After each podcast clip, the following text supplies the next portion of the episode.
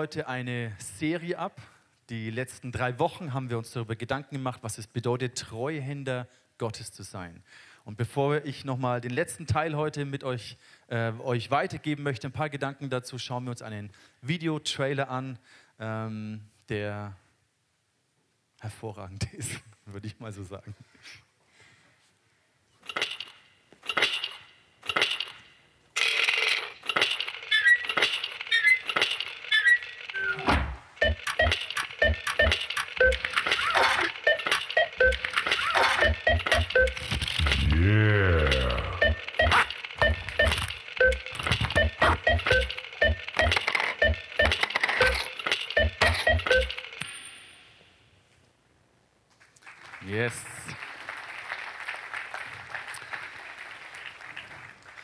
Zwischen unserer Familie und der Familie Künzel, die langjährige Freunde sind, gab es für eine gewisse Zeit mal so einen Gag.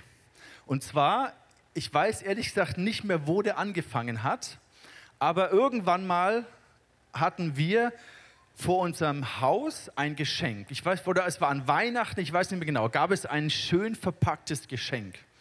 Und wir alle haben uns gefreut, wow, wer schenkt uns so etwas Wunderbares. Und dann haben wir das aufgemacht und innen drin war so ein richtig altes, komisches, rosa Schweinchen.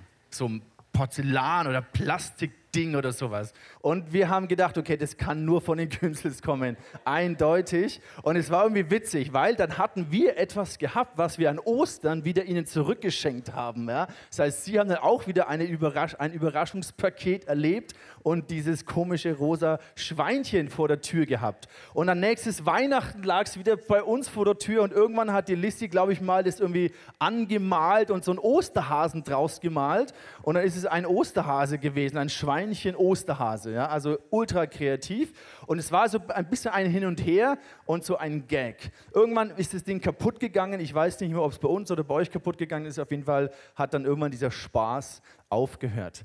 Und weil wir uns so gut kennen und äh, vertraut sind und gerne uns auch ein bisschen äh, Späße machen, äh, war das eine sehr witzige Aktion. Aber jetzt versuch mal dir vorzustellen, was wäre, wenn du von einer Person, die dir wichtig ist und die dir etwas bedeutet, und sie kommt und gibt dir ein Geschenk. Und du freust dich zuerst über das Geschenk und dann packst du es aus und dann merkst du, es ist irgend so ein altes Teil, was sie eigentlich gerade wegschmeißen wollte, aber sich dann gedacht hat, ach naja gut, bevor ich es wegschmeiße, für die Person ist es noch gut genug. Ne? Also habe ich hier dir das alte Teil geschenkt, was ich eigentlich eh nicht mehr brauche. Jetzt versuch mal vorzustellen, wie deine Reaktion wäre. Du freust dich auf etwas und dann denkst du, wow, die Person hat sich Gedanken gemacht, wow, ich bin dir wichtig und es ist eine Wertschätzung. Und dann siehst du dieses Teil und dann erzählt sie dir noch, ja, du weißt, das, das habe ich ja eh nicht mehr gebraucht und für dich ist es ja noch gut genug. Ja? Dann würde ganz schön dein Kinnladen erstmal runtersacken und deine Freundschaft wäre vielleicht für einen gewissen Moment ein bisschen angeknackst. Äh, vielleicht gibt es ein bisschen Redebedarf und du denkst dir, okay, warum tust du das? Was ist deine Botschaft an mich? Ähm, oder hast du nicht verstanden, worum es geht, wenn wir einander Wertschätzung ausdrücken? Ich komme später nochmal auf diese Geschichte zurück.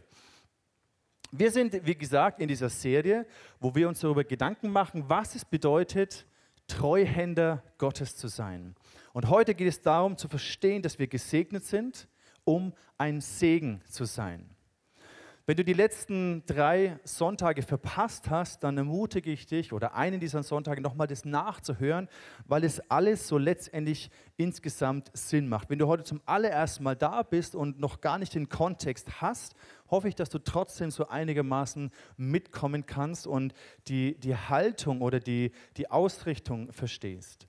Uns geht es nicht darum, dich zu bewegen, mehr Geld in die Gemeinde zu geben und dich mit tollen Bibelstellen irgendwie dahin zu bringen, sondern unsere Absicht ist, dass wir verstehen, was es bedeutet, Verwalter von göttlichem Segen, von göttlichem Überfluss, von göttlichem Reichtum zu sein. Und mein Wunsch ist, dass du mehr und mehr in eine Freiheit des Herzens hineinkommst, in eine Mündigkeit für deinen Umgang mit Finanzen. Das wünsche ich mir auch für meine Kinder, dass sie jetzt schon lernen, gut mit ihren Finanzen, mit ihren Ressourcen umzugehen. Obwohl es vielleicht noch wenig ist, aber in dem wenigen, wenn sie gut mit dem wenigen umgehen, weiß ich, dass sie auch gut mit viel umgehen können. Und wir machen uns in dieser Serie Gedanken, was es bedeutet, Treuhänder Gottes zu sein. Weil diese Denkweise eines Treuhänders, die Haltung, die Aufgaben eines Treuhänders ist eigentlich, hat sehr viel damit zu tun, wer auch wir sind in den Augen Gottes. Und ein Treuhänder oder das, worüber wir sprechen, zeichnet sich durch diese drei Bereiche aus, dass eine Grundlage ist, in finanzieller Freiheit zu leben. Und mit finanzieller Freiheit meinen wir nicht einfach Freiheit, dass du so viel Geld hast, dass du nicht mehr arbeiten musst und finanziell unabhängig bist, sondern finanzielle Freiheit bedeutet frei zu sein von Habgier, frei zu sein von Geiz und frei zu sein von Sorgen.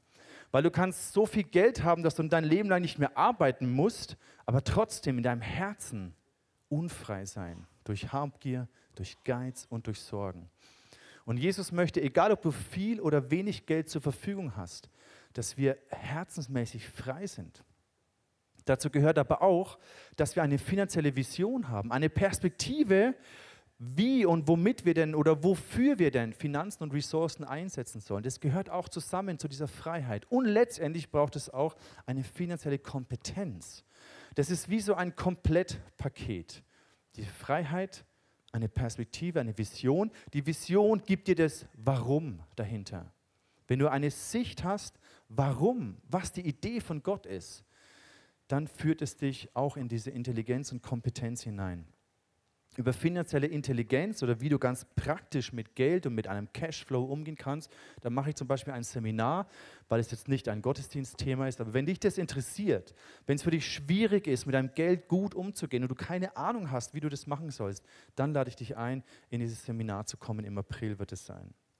Und dieses, komplett, äh, dieses Dreierpaket ist wichtig, weil die Gefahr ist, dass wir sonst nur oberflächlich eine, ich sage jetzt mal, christlich-religiöse äh, Kultur oder eine, eine Pflichterfüllung machen. Okay, in der Gemeinde gebe ich halt irgendwie mein Geld rein und irgendwie gibt es da auch so einen Zehnten und dann macht man das halt oder die Hälfte davon oder wie viel auch immer. Und ich mache das halt einfach so, ohne aber wirklich tief eine innere Überzeugung zu haben. Und wie gesagt, mein Wunsch in dieser ganzen Serie ist, dass du in eine Mündigkeit hineinkommst, in eine Freiheit, deine Entscheidung zu treffen. Weil letztendlich triffst du jeden Tag Entscheidungen, was du mit Ressourcen machst, die Gott dir anvertraut. Nicht nur finanziell, auch mit deiner Zeit, mit deinen Gaben, mit deinen Talenten. Du triffst jeden Tag Entscheidungen, was du mit deinem Leben anfängst, wie du dein Leben einsetzt. Und gestern war so dieser Spruch, dieser äh, Vers des Tages, dass wir weise sein sollen mit unserer Zeit. Wir leben in einer gesellschaftlichen Zeit, die Zeit, die sehr erschüttert wird. Ihr verfolgt ja auch die Medien und die Nachrichten und all das. Und es kann einem schon Angst machen, wenn man sich nur auf, wenn man nur diese weltliche Perspektive hat. Wenn wir aber diese göttliche Sicht sehen und aus biblisch-göttlicher Sicht lernen, Dinge zu beurteilen, die passieren in unserer Welt, dann gibt es uns ein anderes Fundament von Sicherheit. In den Sprüchen zum Beispiel heißt es, dass wir unsere Sicherheit nicht in Reichtum setzen sollen. Hier im Sprüche 11, Vers 3, da heißt es, wenn du auf dein Geld vertraust, dann wirst du fallen. Luther übersetzt es noch drastischer, dann wirst du untergehen. Wie ein welkes Blatt. Lebe so, wie Gott es will, dann wirst du aufsprießen wie frisches Grün. Oder im Neuen Testament Timotheus, Paulus gibt an Timotheus diesen Brief und er schreibt, schärfe denen, schärfe denen, die es in dieser Welt zu Reichtum gebracht haben, ein, nicht überheblich zu sein und ihre Hoffnung nicht auf so etwas Unbeständiges wie den Reichtum zu setzen, sondern auf Gott. Denn Gott gibt uns alles, was wir brauchen, in reichem Maß und er möchte, dass wir Freude daran haben. Geld zu besitzen, Wohlstand zu haben, an sich ist nichts Verkehrtes. Gott möchte, dass wir Dinge genießen können, die Früchte unserer Arbeit, den Lohn unserer Arbeit auch genießen und Freude daran haben. Wenn wir aber im Herzen nicht frei sind, dann werden wir auch Reichtum oder Segen da werden wir keine Freude dran haben, weil wir immer Angst haben, es zu verlieren oder es festhalten zu müssen. Deswegen ist finanzielle Freiheit entscheidend. Und wenn hier steht, schärfe denen, die reich sind, ein, dann müssen wir nicht nur an die, an, an, die reichsten Menschen der Welt denken oder hier die 10, 20 reichsten Deutschen, sondern wir alle in dieser Kultur, in diesem Land, in dem wir leben, gehören zu den reichsten Menschen auf dieser Erde. Also wenn die Bibel über die Reichen spricht, dann spricht es über uns. Wir sind die Reichen hier auf dieser Welt. Das muss uns bewusst sein. Und dennoch sagt Jesus, sagt das Wort Gottes, dass wir unsere Hoffnung nicht auf so etwas Unbeständiges wie den Reichtum setzen. Reichtum, und ich spreche jetzt speziell von finanziellem Reichtum, kann eben in unserem Leben ein Segen, es kann aber auch ein Fluch sein.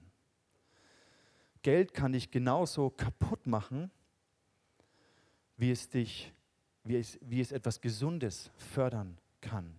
Geld kann Segen oder Fluch sein. Reichtum kann dich ins Verderben stürzen, wenn du in deinem Herzen nicht frei bist, wenn du keine Vision dafür hast und wenn du nicht gelernt hast, gut mit Geld intelligent und kompetent umzugehen. Deswegen, was wir brauchen im Umgang mit Finanzen, und das ist weitaus wichtiger als viel oder wenig Geld auf dem Konto, weitaus wichtiger als die richtigen oder die falschen Aktien, als Gold oder als Silber. Was wir wirklich brauchen, ist Weisheit ist Weisheit. Ich lese euch mal vor, ihr seht es nicht auf dem Screen, aber ich lese euch einen Text über Weisheit vor aus den Sprüchen, Kapitel 3. Und lasst diesen Text einfach mal in dein Herz hineinsacken. Und ich glaube, dann wird klar ist, dann, dann wird uns klar, Weisheit ist das, was wir letztendlich brauchen im Umgang mit Finanzen. Glücklich ist der Mensch, der weise und urteilsfähig geworden ist. Er hat mehr Gewinn davon als jemand, der Silber oder Gold besitzt. Selbst die kostbaren Perlen und die besten Aktiendepots verblassen gegenüber dem Wert der Einsicht. Sie übertrifft alles, was man sich erträumt. Denn in ihrer rechten Hand hält sie ein langes Leben bereit und mit ihrer linken verleiht sie Reichtum und Ehre. Wer sich von der Weisheit führen lässt, der findet Glück und Frieden. Ja, die Weisheit gibt ein erfülltes Leben und wer an ihr festhält, kann sich glücklich schätzen. Weisheit ist der Schlüssel, dass unser Leben gelingt. Und ich möchte für einen Moment beten und dich auch einladen, wenn du für dich vielleicht realisierst, ja, ich brauche Weisheit. Oder ja, mein Herz fühlt sich nicht frei an. Zu geben ist keine Freude. Ich merke, da ist noch Habgier oder das sind Sorgen oder da ist Geiz in mir. Oder ich weiß nicht, wie ich mit Geld umgehen soll. Die Bibel verspricht uns, dass wenn wir Gott um Weisheit bitten, dass er sie uns gerne gibt. Und ich kann es nicht für dich machen. Du musst es selber für dich sagen, Gott, gib mir Weisheit. Und dafür lasst uns doch einen Moment Zeit nehmen. Und wenn du das möchtest, dann klingt dich in deinem Herzen in dieses Gebet mit ein. Jesus, ich danke dir, dass du uns segnest und dass wir Segen auch genießen dürfen, dass Reichtum etwas Gutes ist, aber dass wir nicht abhängig sind von Reichtum, von materiellen Gütern. Und ich bete um Weisheit für mich ganz persönlich. Gib mir Weisheit. Mein Leben zu lenken. Ich möchte, dass mein Leben geleitet ist durch Weisheit. Ich möchte geführt werden durch Weisheit. Darum bitte ich dich mehr als alles andere um Weisheit. Amen. Wir haben in, diesen, in dieser Serie schon bereits verschiedene Lektionen gelernt.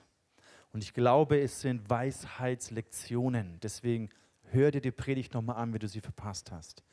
Wir haben darüber gesprochen, dass ein Lebensstil des Gebens und der Großzügigkeit dich in diese finanzielle Freiheit hineinführt. Wir haben darüber gesprochen, dass den, diesen Zehnten, diesen ersten Teil, das Erste und Beste deines Einkommens Gott zu geben, das qualifiziert dich auf eine gewisse Art Treuhänder Gottes zu sein. Damit drücken wir aus, Gott, du stehst an der ersten Stelle. Ich vertraue dir mit all dem. Alles, was ich habe, ist sowieso von dir. Nichts gehört mir selber. Ich bin nackt in diese Welt hineingekommen und ich werde nackt wieder hier rausgehen. Alles, was ich habe, habe ich von dir. Und das drücke ich damit aus, dass ich dir vertraue. Letzte Woche hat der Julio darüber gesprochen, was es bedeutet, im Glauben zu leben, finanzielle, materielle Sicherheiten loszulassen und Schritte im Glauben, im Vertrauen zu gehen. Und heute möchte ich abschließen und euch nochmal drei so Perspektiven mitgeben, wo ich glaube, dass sie weise sind und euch helfen werden, den nächsten Schritt zu sehen. Zum, ein, zum ersten möchte ich darüber sprechen, was es bedeutet, wer wir sind als Treuhänder, was mit unserem Herzen zu tun hat.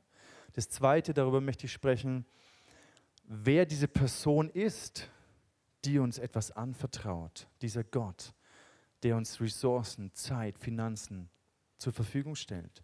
Und am Ende möchte ich noch ein Prinzip für einen, ich nenne es Reich Gottes Cashflow, euch weitergeben.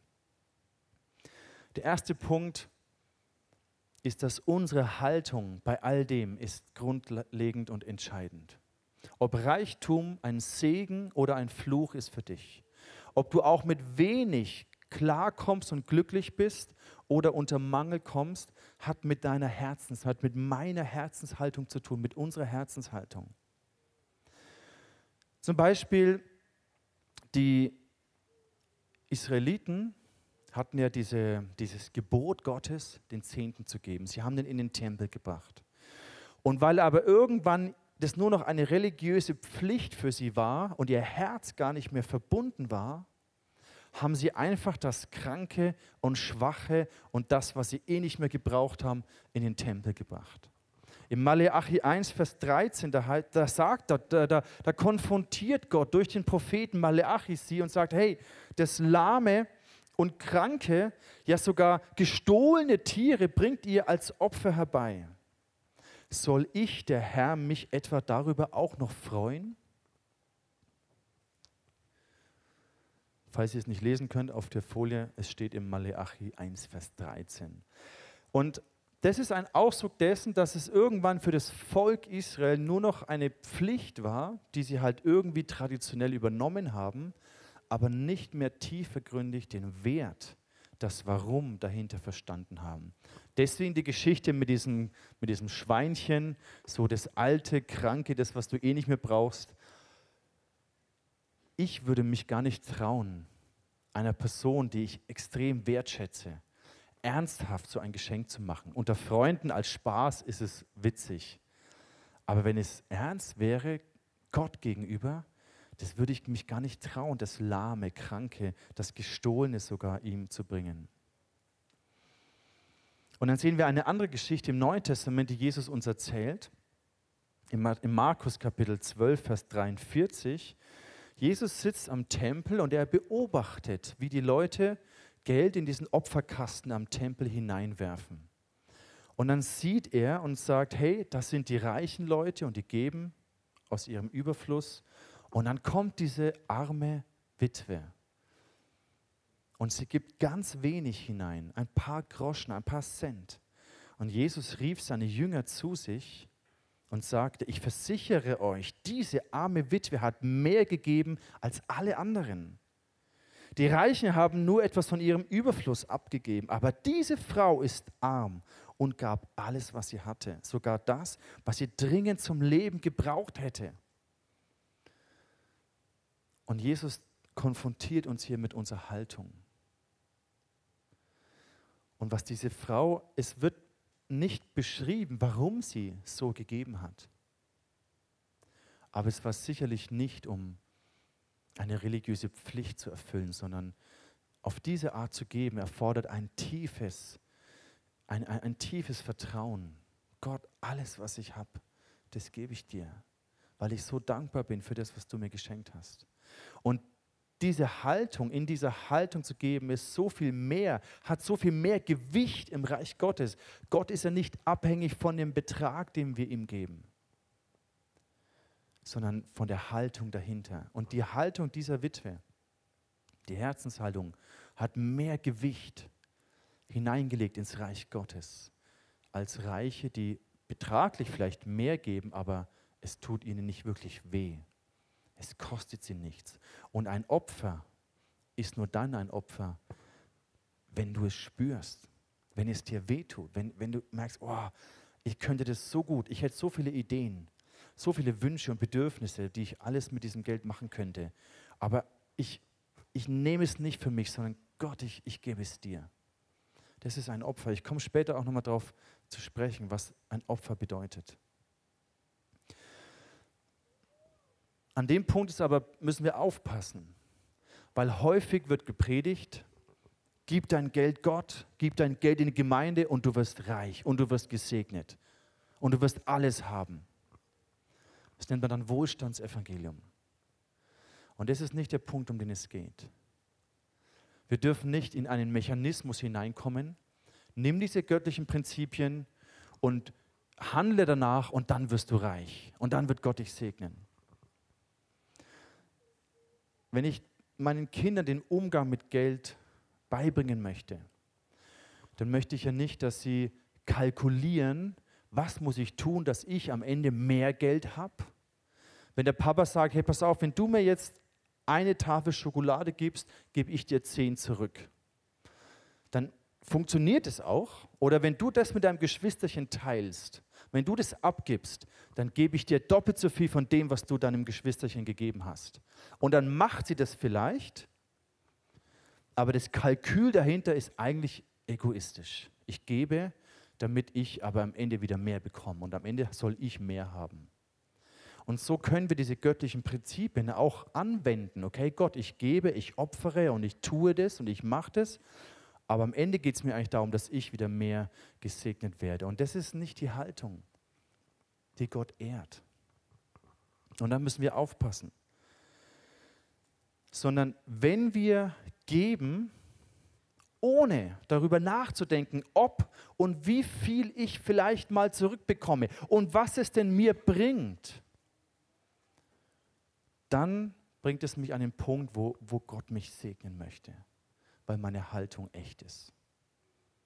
Weil ich nicht gebe, um zu bekommen, sondern ich gebe, weil ich geben möchte. Ich gebe aus Liebe. Und wenn ich Gott in diese Haltung gebe, Gott, ich liebe dich oder ich gebe dir, weil ich dich liebe und weil ich dir vertraue, Wisst ihr, was dann Gottes Antwort ist? Dann sagt Gott, okay, Dani, ich gebe dir auch, weil ich dich liebe und weil ich dich, dir vertraue. Und das sagt er nicht nur zu mir, das sagt er zu dir. Ich gebe dir auch, weil ich dich liebe und weil ich dir vertraue. Nicht, weil du für mich was machst, weil du irgendwie das verdienst, sondern ich gebe dir, weil ich dich liebe. Ich habe dir bereits gegeben, meinen Sohn, Du musstest es durch nichts verdienen. Diese Gnade, die ist einfach da für dich. Ich gebe dir und ich segne dich, weil ich dich liebe und weil ich dir vertraue, dass du gut damit umgehst.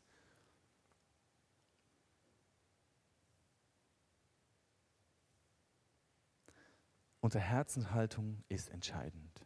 Es verändert alles. Unsere Herzenshaltung definiert auch die Frage, wohin ich denn gebe. Wo investiere ich denn meine Finanzen? Wo gebe ich denn mein Opfer oder meinen Zehnten hinein? In der Bibel sehen wir, dass der Zehnte in den Tempel gebracht wurde, das Haus Gottes, der Ort, wo die Menschen angebetet haben und wo die Priester ihnen gedient haben. Und dieses Haus Gottes ist die Gemeinde. Deswegen bringen wir den Zehnten in die Gemeinde, den Teil, den wir Gott bringen wollen. Wir bringen ihn in die Gemeinde weil mir hier auf eine geistliche Art und Weise gedient wird, weil das der Ort ist, wo ich anbete und ich trage und finanziere das mit. Das war die Idee dahinter. Und da gibt es natürlich auch manchmal Leute, die sagen, ja gut, ich bin in der Gemeinde, aber meinen Zehnten gebe ich an ein Missionswerk in Afrika. Der Gedanke ist gut gemeint. Die Großzügigkeit dahinter ist gut gemeint. Aber es ist an sich nicht ganz logisch und auch nicht ganz fair. Das wäre ungefähr so fair, wie wenn du essen gehst in dein Lieblingsrestaurant, das Steak genießt, die Atmosphäre und dann sagst, hey, danke Jungs, den Betrag für das Essen gebe ich dem Obdachlosen draußen vor der Tür, weil der hat es dringend nötig. Ist nachvollziehbar auf eine gewisse Art, die Haltung ist gut gemeint, aber es macht keinen Sinn und ist auch nicht fair. was wir investieren für Leute, die in Not sind oder für Projekte, internationale Projekte, das hat nichts mit diesem zehnten Teil zu tun, der in das Haus Gottes kommt, sondern es ist ein Opfer, was ich darüber hinaus gebe. Aber das schauen wir uns später mal noch an. Der erste Punkt, wir sind ja hier so eine fränkische, regionale Familiengastronomie. Wir sind kein Franchise-Unternehmen. Es gibt kein Copy-Paste, sondern wir sind regional. Obwohl wir Teil von einer Bewegung sind, sind wir, haben wir einen lokalen, regionalen Charakter. Und das ist wichtig. Und deswegen geben wir, weil es unser Familiending ist. Und so macht das Ganze Sinn. Wenn du heute als Gast hier bist, vielleicht aus einer anderen Gemeinde kommst, wenn du hier etwas reingibst, dann nur, weil du sagst, oh wow, eigentlich unterstütze ich meine Gemeinde und dahin sollte mein Teil gehen. Und hier gebe ich etwas extra, was ich möchte. Dann ist es okay. Aber wir sind hier so die fränkische Familiengastronomie. Also der erste Punkt, unsere Haltung ist ganz entscheidend. Zweiter Punkt, wer ist diese Person, die uns etwas anvertraut? Ich möchte darüber sprechen, dass wir Gott als einen Belohner kennenlernen. Die Bibel, Jesus sogar selber, spricht ganz viel darüber, dass Gott ein Belohner ist. Jetzt kommen wir hier natürlich theologisch ein bisschen an eine heikle Frage. Ja, wie jetzt? Ich habe gedacht, das ist alles Gnade und ich kann mir den Segen nicht verdienen und ich muss ihn mir auch nicht verdienen. Und plötzlich ist hier eine Spannung. Ja, wie jetzt? Muss ich doch leisten, um gesegnet zu sein? wie passt es rein? Und das kreiert eine gewisse Spannung, die ich auch durchaus verstehen kann. Und manchmal ist es auch gar nicht so schlimm, in einer theologischen Spannung zu leben, weil es nicht auf alles eine simple Antwort gibt. Und weil gerade diese Spannung uns manchmal zum Wachsen bringt. Und dazu bringt Gott tiefer zu verstehen. Und wir sind gerettet aus Gnade und können unsere Rettung niemals verdienen. Unsere Rettung, unsere Erlösung, Vergebung ist niemals die Belohnung auf Werke, die wir vollbracht haben. Gleichzeitig spricht aber Gott darüber, dass wir für Werke belohnt werden. Spürt ihr diese Spannung? Jesus spricht über den Lohn der Nachfolge. Ich möchte dich ermutigen, gerade wenn du damit ah, nicht so klar kommst, denkst, hä, wie jetzt? Das kann doch nicht sein. Wenn du diese Spannung empfindest, dann geh auf bibleserver.de. Da kannst du Suchbegriffe eingeben und äh, such mal Lohn oder Belohnung, Lohn. Und dann liest dir mal diese Bibelstellen durch. Jesus sagt zum Beispiel, hütet euch vor der, ähm, eure Frömmigkeit vor den Menschen zur Schau zu stellen, sonst habt ihr vor eurem Vater im Himmel keinen Lohn mehr zu erwarten. Oder an anderer Stelle, wer einen Propheten aufnimmt, der wird den Lohn eines Propheten erhalten, sagt Jesus, Matthäus 10. Oder Jesus sagt, wer auch nur dem geringsten einen meiner Brüder einen Schluck Wasser gibt oder ihm dient oder im Gefängnis besucht, der wird seinen Lohn auf jeden Fall erhalten. Oder er sagt ihm Lukas, freut euch an jedem Tag und tanzt, wenn du verfolgt wirst, denn euer Lohn ist groß im Himmel. Also Jesus spricht ganz viel über dieses Thema Belohnung, obwohl es vielleicht gar nicht so in unsere Gnade, alles ist ein Geschenk, Verständnis hineinpasst. Im Hebräerbrief, Kapitel 11, Vers 6, da lesen wir, wer zu Gott kommen will, muss glauben, dass es ihn gibt und dass er die belohnt, die ihn aufrichtig suchen.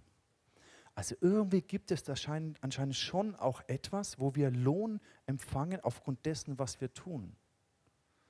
Dass es einen Unterschied macht, ob ich an Gott glaube, damit ich irgendwann in den Himmel komme, aber hier auf dieser Erde mein eigenes Leben lebe oder ob ich sage, Jesus, ich folge dir nach.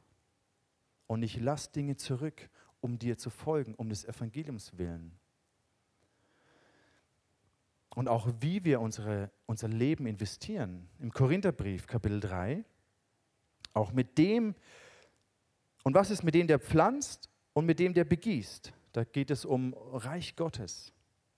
Ihre Aufgaben, so unterschiedlich sie sind, dienen demselben Ziel und werden beide Und beide werden von Gott ihren Lohn bekommen, den Lohn, der ihrem persönlichen Einsatz entspricht. Das schreibt Paulus, der größte Theologe des ganzen Neuen Testamentes. Also da gibt es anscheinend Prinzipien oder, oder etwas, was Gott tun möchte, aufgrund dessen, was wir eben tun. Ein ganz bekanntes Beispiel ist auch dieses Beispiel von den Verwaltern, von den Talenten. Der eine bekommt zehn Talente, der andere bekommt fünf Talente, der andere bekommt ein Talent. Und die Verwalter, die gut mit dem umgegangen sind, was Jesus ihnen anvertraut hat, werden gelobt und bekommen Lohn. Da lobte, Matthäus 25, da lobte ihn der Herr, gut gemacht. Du bist ein tüchtiger und zuverlässiger Verwalter. In kleinen Dingen bist du treu gewesen, darum werde ich dir Großes anvertrauen. Komm zu meinem Fest und freu dich mit mir. Wichtig ist zu verstehen, und das sehen wir in diesem Gleichnis, dass die Liebe Gottes ist niemals abhängig von unserer Performance, von dem, was wir tun. Du kannst komplett egoistisch, ich bezogen und selbstsüchtig dein Leben leben und Gott, der Vater, er liebt dich trotzdem. Er liebt dich trotzdem. Die Erlösung durch Jesus, die Gnade von Jesus ist trotzdem für dich da, egal wie ich bezogen und selbstsüchtig du lebst. Egal wie gut oder schlecht du mit dem umgehst, was Gott dir anvertraust.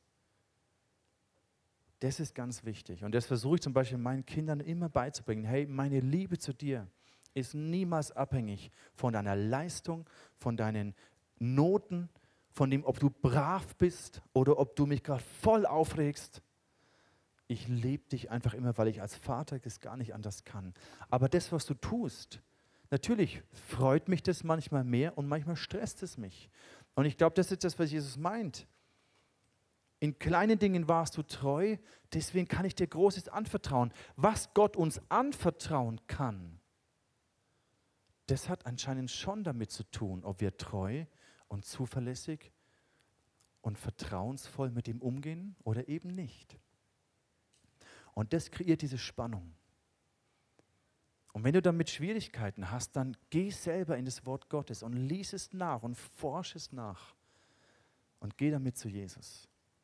Ein dritter Gedanke, den ich mit euch teilen möchte, sind einfach diese Prinzipien. Ich nenne es den Reich Gottes Cashflow. Weil die Wertmaßstäbe im Reich Gottes sind meistens komplett anders, als wie wir es in dieser Welt sehen und auch gewohnt sind.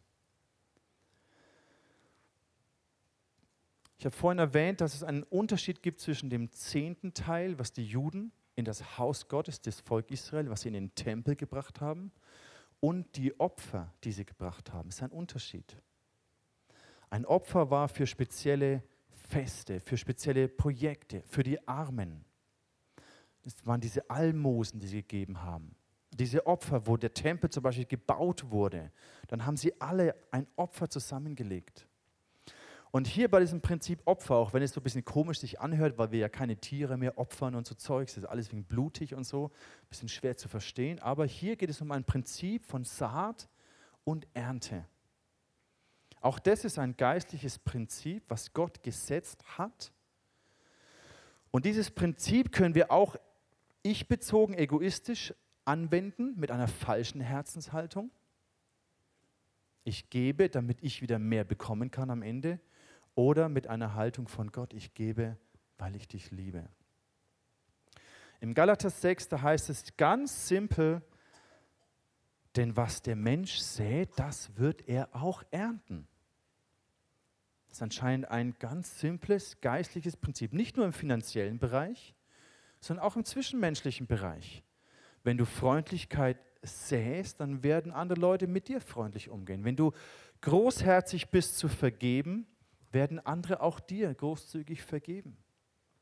Wenn du geizig und knausrig bist, werden andere auch mit dir geizig und knausig sein. Anscheinend ist es ein geistliches Prinzip, eine geistliche Gesetzmäßigkeit.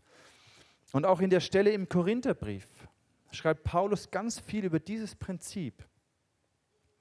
Denkt daran, wer wenig sät, der wird auch wenig ernten. Wer reichlich sät, der wird auch reichlich ernten. Auch wiederum nicht nur jetzt im finanziellen Bereich, sondern insgesamt dieses Prinzip von Saat und Ernte zu verstehen. So soll jeder für sich selbst entscheiden, und das finde ich wichtig, wie viel er geben will. Und zwar freiwillig und nicht aus Pflichtgefühl. Denn Gott liebt den, der fröhlich gibt. Liebt Gott den mehr oder weniger, der fröhlich gibt oder nicht fröhlich? Das steht ja nicht so drin. Ich glaube, Gott liebt unabhängig. Aber er freut sich, weil er merkt, hey krass, diese Person ehrt mich, sie liebt mich, sie, sie gibt aus Liebe, nicht um zu bekommen, sondern einfach nur aus Dankbarkeit und Liebe. Und es freut mich, wenn ich merke, dass meine Kinder lernen zu geben, ohne kalkuliert die Erwartung, dann bekomme ich das und das, sondern einfach nur, weil sie geben, weil sie im Herzen frei sind. Das freut mich, das macht mich stolz als Vater. Und ich glaube, das ist das, was Jesus hier meint. Vers 8, er kann euch so reich beschenken, ja mit Gutem geradezu überschütten, dass ihr zu jeder Zeit alles habt, was ihr braucht und mehr als das. So könnt ihr auch noch anderen auf verschiedenste Art und Weise Gutes tun.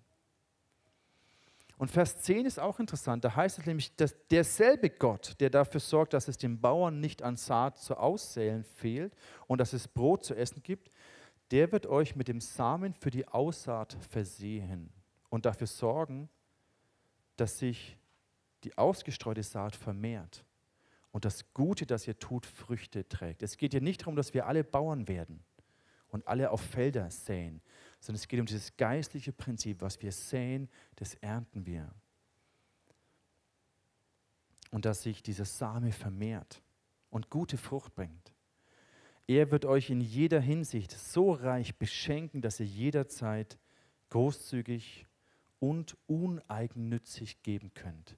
All das zeigt uns das Ziel Gottes, die finanzielle Freiheit, die finanzielle Vision, die finanzielle Kompetenz, dass wir großzügig uneigennützig geben, weil wir frei sind. Das kannst du nur, wenn du frei bist. Wie es hier vorne stand, freiwillig aus freiem Willen, aus Freude, nicht aus religiösem Pflichtgefühl. Ich möchte zum Schluss fünf Perspektiven mitgeben, was diese Saat und Ernte angeht. Zum Ersten, ist eigentlich relativ logisch.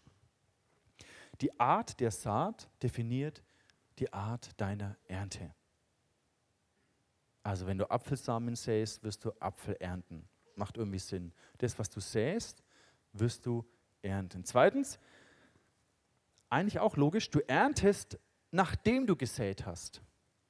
Und zu säen heißt, es ist immer ein Vertrauensschritt. Du kannst den Apfel essen oder du kannst ihn einpflanzen. Du kannst das Korn mahlen zu Mehl und verzehren und dir ein Brot backen oder du kannst es aussäen. Aber wenn du ernten möchtest, musst du zuerst säen. Du musst zuerst loslassen. Das ist eigentlich auch logisch. Hier auch wieder diese Witwe, die aus dem wenigen, was sie hat, gegeben hat, weil sie Gott vertraut hat. Wenn ich genügend habe und es mir leicht fällt, es mir gar nicht so weh tut zu geben, dann ist es auch okay, wenn ich das aus der richtigen Haltung mache. Aber zu geben ist immer ein Vertrauensschritt. Zu säen, zu investieren ist immer ein Vertrauensschritt. Dritter Punkt, wenn du im Vertrauen zu Gott und in der Liebe säst, dann verlässt es, was du säst, deine Hand, aber es verlässt nicht dein Leben. Denk mal kurz drüber nach, das ist ganz wichtig. Alles, was du investierst in das Reich Gottes, und jetzt mal ganz speziell im finanziellen Bereich, wenn du etwas überweist auf das Konto deiner Gemeinde, ins Reich Gottes hinein säst, es verlässt deine Hand. Das heißt, du hast es in dem Moment nicht mehr zur Verfügung, klar, wie der Bauer, der den Samen streut. Aber es verlässt nicht dein Leben. Es verlässt nicht dein Leben. Das ist wie wenn ich unser Budget mache und ein Budget auf ein anderes Konto transferiere, auf ein Rücklagenkonto transferiere. Dann habe ich es gerade nicht mehr für Haushalt, Taschengeld etc. zur Verfügung, aber es ist woanders geparkt. Und das meint es, es verlässt deine Hand, aber es verlässt nicht dein Leben. Du erntest immer mehr, als was du gesät hast. Ist auch logisch, wenn man darüber nachdenkt. Ist eigentlich ein No-Brainer. das, was zurückfließt, wird immer mehr sein, als was ich gebe. Wir können gar nicht mehr, Gott mehr geben, als er uns zurückgeben könnte. Gott hat die größeren Möglichkeiten. Er hat die größeren Ressourcen. Ist gar nicht möglich. Und die Ernte ist immer ein ganz natürliches Wunder. Es ist immer faszinierend. Wenn du als ein Bauer säst und erntest, ist es relativ simpel. Aber im Reich Gottes, es ist immer ein Wunder. Es ist nie direkt, ich sähe hier und bekomme hier. Es ist nie kalkuliert, sondern Gott, ich sähe im Vertrauen, weil ich vielleicht einen Impuls habe von dir. Und irgendwie segnest du mich. Irgendwie fließt es zurück. Es ist einfach immer ein Wunder. Die Jünger, die Jesus ihre zwei Brote und fünf Fische gebracht haben, das Natürliche, sie haben es Jesus anvertraut. Und indem sie ausgeteilt haben, diese zwei Brote und fünf Fische, oder umgekehrt, fünf Fische und drei Brote, ich weiß nicht wie viel, aber indem sie ausgeteilt haben, hat es nicht mehr aufgehört. Die Witwe, über die wir gesprochen haben vor zwei Wochen, die hat das Brot gebacken für den Propheten im Alten Testament, diese Geschichte. Und während sie das gemacht hat, hat es nicht aufgehört. Das Öl und das Brot, äh, das Mehl und das Öl hat sich, hat sich immer weiter vermehrt. Es ist nicht leer geworden.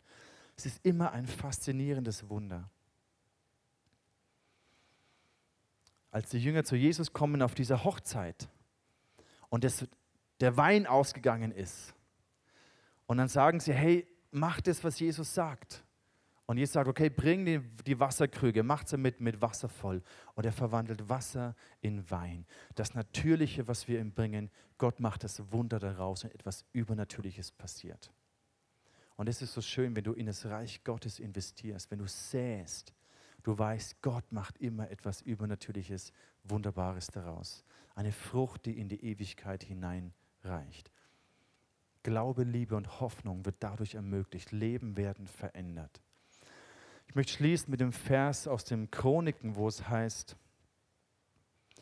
denn die Augen des Herrn durchstreifen die ganze Erde, um sich mächtig zu erweisen an denen, deren Herz ungeteilt auf ihn gerichtet ist. Wir haben darüber gesprochen, was es heißt, Treuhänder Gottes zu sein. Was es bedeutet, in finanzieller Freiheit, mit einer finanziellen Perspektive, mit finanzieller Kompetenz zu leben. Und die Frage ist jetzt an dich, was ist jetzt dein nächster Schritt? Wo stehst du in dem Ganzen? Ich hoffe, dass du einen Schritt weiter gekommen bist mit den Entscheidungen, die du triffst. Die kann dir niemand abnehmen. Ich werde es auch dir hier nicht von oben sagen, was du tun sollst. Du musst es selber für dich herausfinden. Du musst selber mit Gott klarkommen. Aber die Einladung von Gott, die steht an dich. Ich möchte mit dir in Partnerschaft sein. Ich möchte mit dir diesen Win-Win-Deal. Komm und werde mein Partner. Komm und werde mein Treuhänder. Lerne mir zu vertrauen. In dem Maße, wie du kannst. Vielleicht ist es ganz wenig am Anfang. Vielleicht bist du noch nicht an dem Punkt, wo du radikal, krass Gott viel gibst, sondern du merkst, dein Herz, da ist noch ein Prozess. Dann gib nur so viel, wie du dich sicher fühlst, Gott zu vertrauen. Geh deinen Schritt, geh deinen eigenen Schritt mit Jesus. Es muss in deinem Herzen wachsen, dieses Vertrauen weil dann wirst du auch das, was du gibst, mit Freude und mit Liebe tun. Und nicht, weil du religiös irgendwie dahin manipuliert wurdest. Aber überleg es für dich selber. Möchtest du in diese Partnerschaft mit Gott eintreten im Bereich deiner Finanzen? Möchtest du für dich entscheiden, ich nehme dieses Geschenk an, ich nehme diese Einladung an, ich möchte ein Treuhänder Gottes werden? Ich möchte lernen, was es bedeutet. Ich möchte frei sein in meinem Herzen. Ich möchte eine finanzielle Vision. Ich möchte lernen, damit umzugehen. Wir wollen uns jetzt ein bisschen Zeit nehmen dafür, dass jeder auf seine eigene Art damit umgehen kann. Und wir haben etwas vorbereitet. Und zwar,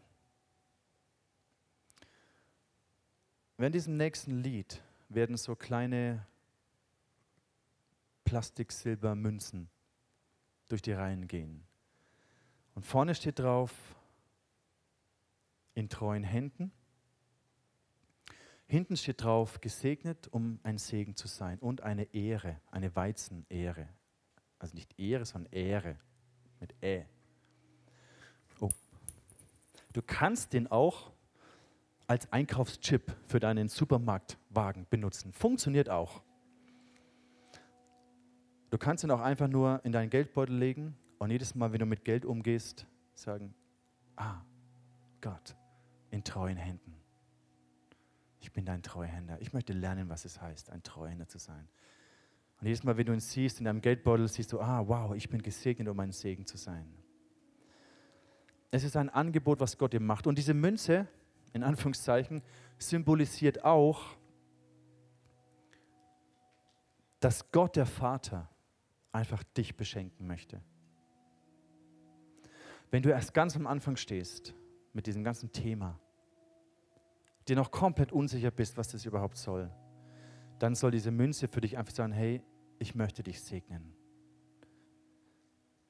Ich als Vater möchte, dass es dir gut geht. Ich beschenke dich. Du musst nicht performen, du musst nicht leisten, du musst mich nicht beeindrucken. Ich liebe dich einfach. Und als ein Zeichen meiner Liebe möchte ich dich beschenken. Und wenn du das annehmen willst, dann kannst du auch einfach diesen Chip mitnehmen für dich und sagen, okay Gott, ich nehme dieses Geschenk an. Und weil ich gesegnet bin, ohne es verdient zu haben, möchte ich jetzt auch ein Segen sein für andere. Aber diese Entscheidung musst du selber treffen. Lass uns doch beten und uns die Zeit mit Jesus nehmen. Es werden diese Schalen oder so äh, Teller oder irgendwas durch die Reihen gehen. Und wenn du möchtest, dann nimm dir das mit. Du kannst ja auch zwei, drei mitnehmen. Wir haben genug, genügend für alle. Es reicht auch, wenn du zwei, drei mitnimmst. Da kann man auch mal schnell wieder verlieren. Aber triff diese Entscheidung mit Jesus. Lass uns beten. Jesus, so danke ich dir, dass du uns liebst dass wir aus Gnade gerettet sind, dass du ein guter Vater bist. Jesus, du siehst jeden Einzelnen in, seiner, in seinem Weg mit dir, in seinem Vertrauen mit dir. Und danke, dass du nichts anderes möchtest als unsere Liebe, als unser Vertrauen. Und ich bitte dich, zeig jedem, was jetzt sein nächster Schritt ist. Und hilf ihm, die Entscheidung zu fällen, die für ihn jetzt gerade dran ist.